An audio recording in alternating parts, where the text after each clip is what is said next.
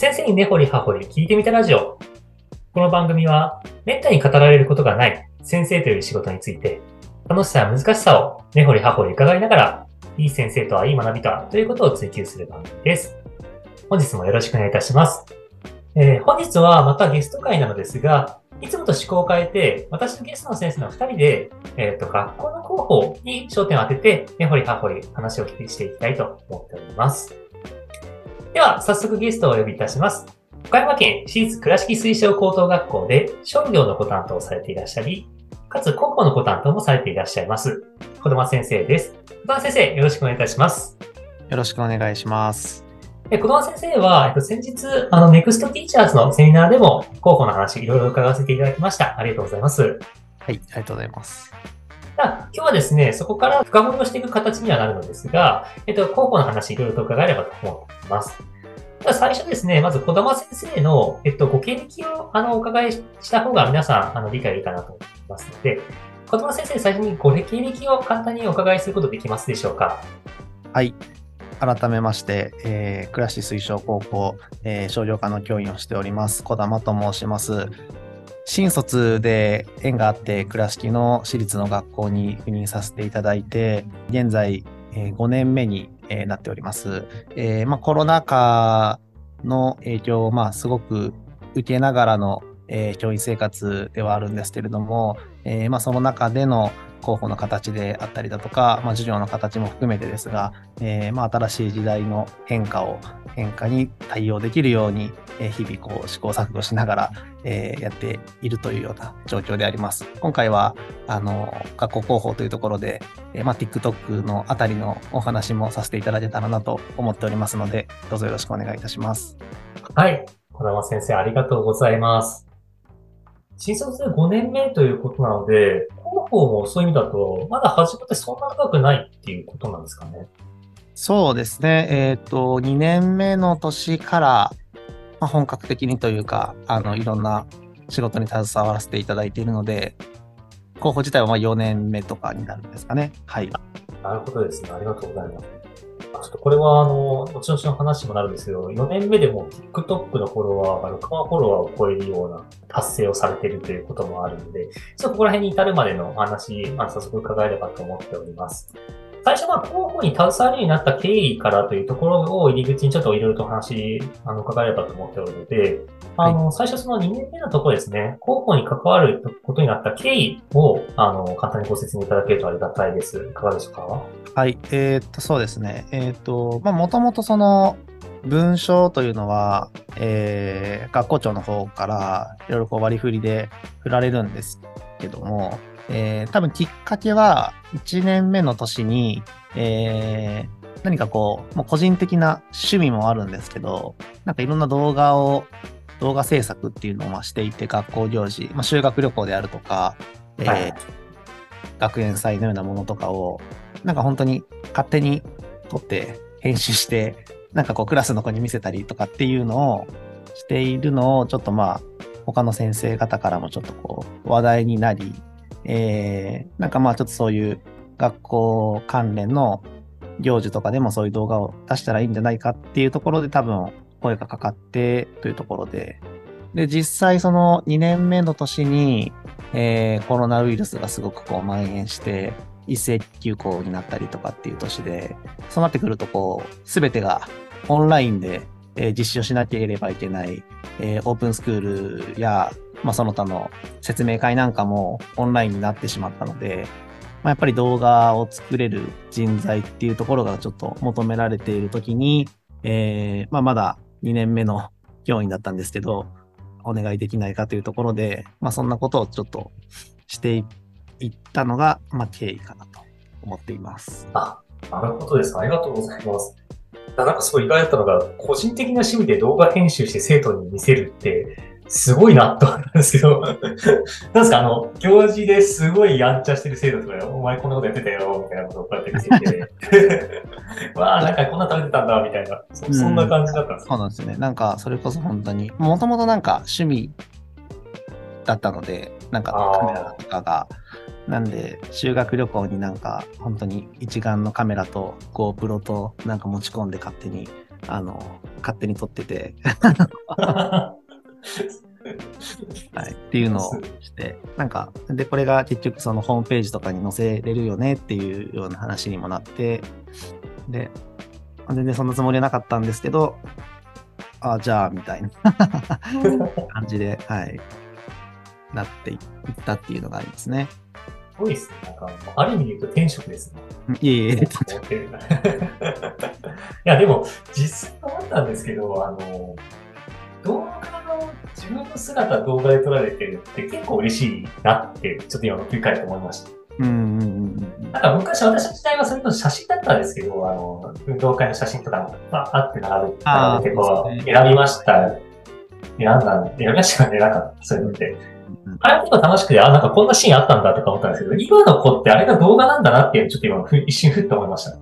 や、そうなんですよね。そう、だからなんか結局今の子たちってその、みんなそれぞれがスマホを持って撮影をしているんで、あはい、その業者さんのカメラとかではなくても、すごいこう、綺麗な、まあその素の写真が撮れたり、動画が撮れたりっていう時代なんで、あ、うんうんなんか、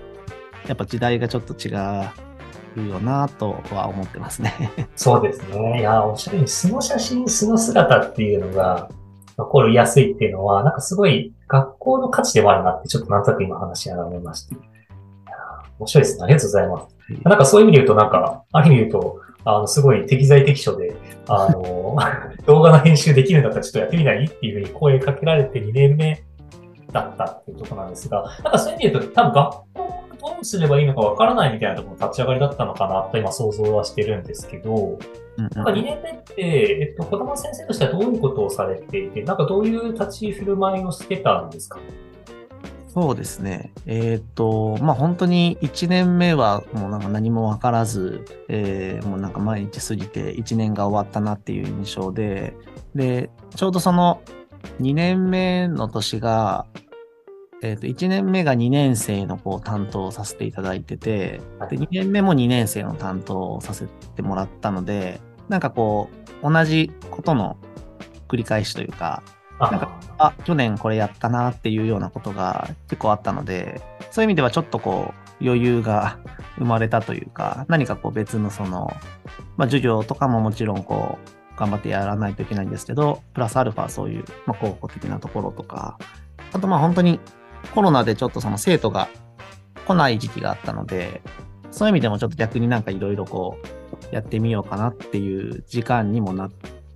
た2年目だったかなとは思います。まあ、そういう意味で言うと、まあ、いろいろと授業の面でも余裕ができたし、まあ、あの、環境的にもちょっと時間ができた中で、じゃあちょっと広報を少しじゃあ自分でいろいろ企画しようかな、みたいな感じで動き始めたのかなと思ったんですが、うん。この時の学校の広報、あの、倉敷推奨高等学校様が持ってた、なんか課題というか、どういうことしなきゃいけないよねっていうものが、えっと、なんかタスクとしてあったんですか？そうですね。ただまあ、その、今も含めてだと思うんですけど、なかなかその、現状維持っていうのがまあ学校現場多いなっていう印象で、あ例年並みで、えーこのぐらいっていうので、なかなかその大きく変えようであるとか、そのまあやったものに対するその、まあ、評価っていうところが、まあ、そこまでできていないんじゃないのかなっていうのが、まあ、その当時の、まあ、今も含めてですけど、ちょっと印象としてあったので、逆にその、まあ、何か、何か新しいものをしようっていう思いを持っている方が、どっちかというと少数派っていうような、あの、節があるかなとは思ってますね。なるほど。ありがとうございます。意外だなと思ったのが、なんか、先ほど申し上げた通りで、倉敷推奨高校って多分、知ってる人がすごい、そういうこと TikTok とか広報を攻めてる学校だなって思ってると思うんですけど、でも、なんか今の話聞くと、そんなに最初は特殊じゃなく、なんか私がよく聞く、広報やりたいんだけど、なんか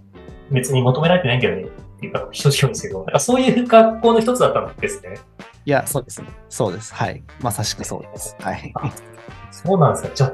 あれですね。なんか今、今振り返ると結構フラストレーションというか、やりたいんだけどな、みたいなことを児玉先生は思ってた1年だったんですかね、最初。あーそうですね。はい。それはすごく思っていました。ああ、なるほど。そうですね、ちょっと、あ面と向かっては多分言えなかった部分だったんですが、いや、なんかこういうことやりたいよね、みたいなことありますよね。うんなるほど。なんかそんなじゃあフラストレーション溜まりながら、なんかどこかでこう転換点があったのかなと思ってるんですけど、なんかこう、まあ、TikTok という意味でもなんか新しいこと取り組もうっていうことでもいいんですけど、なんかどういうところからなんかこう温度感が変わってきたかっていう転換点ってどんなものだったんですか、そうですね。えっ、と、まあ、やっぱり一番は、広報的なところでいくと、えーまあ、オープンスクールがオンラインでの開催っていうのが、まあ、まず一つ大きな出来事かなっていうところで、やっぱりそのそれまでのものとはちょっとガラッと変えないといけないっていうところで、えちょっとまあその新しい要素というか取り組みが、えーまあこう、進めやすかったのかなとは思っていて。えーあとはもう本当にその、もうこれもコロナの話なんですけど、校内がその ICT 化ををしていかなければいけない中で、やっぱりそういう、えっと、まあ、うちの部活の一つである e スポーツであるとか、まあ、そういったものもちょっとこう、走らせやすかったというか、なんかこう、ちょっと本当に時代の節目の変化に、まあ、ついていって、ちょっとこう、一気に学校現場も変えていったっていうような 形ですかね。なるほど、なるほど。ありがとうございます。まあ、そうすると、そういう意味で言うと、まあ、なんか必然として変わんなきゃねっていうので、徐々に徐々になんか新しいことやらなきゃねってなってきた中で、まあ、そうとはいえなんか広報が変わろうってなんかちょっと次の次ぐらいのステップなのかな？ってちょっとふっと思ってたんですけど、多分まあなんか目の前の授業を変えなきゃいけないのとか、まあ授業じゃなくても接点が人とある部分は変えなきゃいけないのに話したと思うんですけど、まあ、広報を変えようっていう話は、どういう流れで、だからどういう文脈から出てきたんですか？そこの転換点ってどういうところがあったんですか？まあ、やはり、あの私立高校なので、募集定員っていうのが、まあ、もちろんあって、えーそこの、まあ、その、定員が来るのか来ないのかっていうところは、まあ、かなりその学校経営に関しても重要なところなんですけど、あの、まあ、近隣の学校さんがこう新しく新設されるっていうまあ話だったりだとか、えーあとはまあ本当に必然的に、え子供の数が減っているというまあデータもありながら、えー現にこう、定員終わった年も数年あったので、えーまあそういったところから、ちょっとまあその、攻める広報というか、えーちょっとこう、ガラッと変えていかないといけない、えー募集のあり方っていうのが、あの、学校全体としての、まあちょっと共通認識としては、できつつあったのかなとは思いますね。その、それがちょっとこの転換のきっかけかなとは思います。あの、ありがとうございます。なんかそういうところで、じゃあ広報に力なきゃいけないねっていうのは、まあ多分、どちらかというとマネジメント層の方々がそんな空気感があっうんうん。て、まあ多分そこに何かしらの出来事があって、じゃあそれやってみようかってなってきたっていう話なのかなと思うんですが、なんか例えば TikTok っていうふうに切り出したときに、あの、私ちょっとセミナーではもっと聞いてたんで、なんとなく、あの、そう理解をしてるんですが、あの、小玉先生がまず最初にこうやられたことがあって、なんかそれがこう、結果が出てるから、じゃあこれ学校としてもやろうよってみたいな流れだったっていうふうにちょっと理解してたんですけど、なんかここのところどんな風な、あの、取り組みを小玉先生がご自身でやられてて、で、それがどうやって、どうやってこう、学校の候補の前として扱ってきたかっていう話、もう一度ちょっと、あの、ご説明いただくことできますでしょうか？はい。えっ、と、まあ、まず、その SNS という、えーところは、学校として全くやっていない、えーそれがだから私が多分2年目の年ですかね。えーはで、えー本当にその、まあ、もうすでに他校さんで、えーいろんな SNS、まあ、TikTok やってる学校さんはもう本当になかったんですけど、えーまあ、Instagram や YouTube がまあ主流で、えーやっていて、まあ、うちもそれをやっていきましょうっていう話を、えー挙げたことがあるんですけど、やっぱりまあそのリスクの部分と、まあ、運用の部分で、えーすぐには OK がまあ出ずに、まあそのタイミングをちょっと逃してしまったんで、しばらくちょっとそれが実現できなかったんですけど、まあずっとその、やらないといけないなとは思っていて、で、えっ、と、まあ e スポーツ部が、えー私が3年目の年ですかね、に、えー作って、出来上がったんですけど、まあ、その部活動の活動の一環として、えーまあ、生徒が、えー撮影をしたり、編集をしたり、えーまあ、SNS に発信したりっていう取り組みも、えー部活の活動の一つとして、えー。だっていうところがあって、まあ、生徒の活動なんで、まあ、ちょっと SNS も始めますっていうようなところから、えーまあ、顧問がしっかりまあ管理をして、えーというのがまあ条件で、えー始めさせてもらったというところがまあスタートのきっかけです。あはないる。ほどですね。あ、ありがとうございます。私今ごめんなさい。初めて知ったんですけど、e スポーツ部を作ったのも小玉先生だったんですね。はい。そうなんですね。あそうですそうなんですね。はい小玉先生、あれですね。とりあえず全部自分で立ち上げている流れですね。今のところ全部。はい動画も自分で作って。1年目の時に作りたいって言ったら、あの、e スポーツはスポーツじゃねえって言われて、ですけど、あの、わかるような、わからないような発言が。でも徐々にこういろんな、はい。ところですえ e スポー、あ、そうなんですね。で、その e スポーツ部に撮影、SNS 投稿を入れようっていうのは、もうこれはある程度あれですかね、やっぱこう、SNS やんなきゃいけないっていう、ご自身の危機感の中で、まあなんか、だったら抱き合わせて、やったら両方できんじゃんっていう。あ、そうです、そうです。すごい。すごいですね。とりあえず始め通りですね。たいことにはっていうところだったので、えー、なるほど。で、これで始めたのが、結果になったってことですかね。そうですね。えっ、と、そうです。結局、まあ本当に最初は、あの、まあもちろん生徒の活動っていうところだったので、生徒主体でこういろいろこう考えさせたりとか、で自分も、あの、今でこそこう、TikTok についてなんか喋る人っていう感じになってるんですけど、それまでは本当に TikTok はもうもちろん、インスタグラムとかも個人でもほとんどあの、やったことがないような人間だったので、本当になんか生徒から、こんな機能があるよとか、ここのボタンを押したらこうなるよっていうのを教えてもらいながら、あの、勉強させてもらっていって、で、まあ徐々になんか本当に自分がやってみて初めてちょっとこう分かるようになってきて、で、まあ投稿を通じていて、まあこうある時こう、ちょっとバズってっていう流れですね。ほどえじゃあ、最初は、なんかこうバズったみたいなのが契機になったって話だったんですけど、あのーそれは別に子供先生としてはすごいなんか企画とかやったわけじゃなくて、どっちかと生徒に自由にやらせてた中で、そこからバズる動画が出てきた。で、子供先生はなんまあこう、生徒からこう状況は聞いてたから、なんか危険なことはしないようにみたいなことは、うんあの、コントロールしてたけど、なんかそこの聞くはそんなしなかったんですね、最初の頃は。そうですね。最初はもう本当に、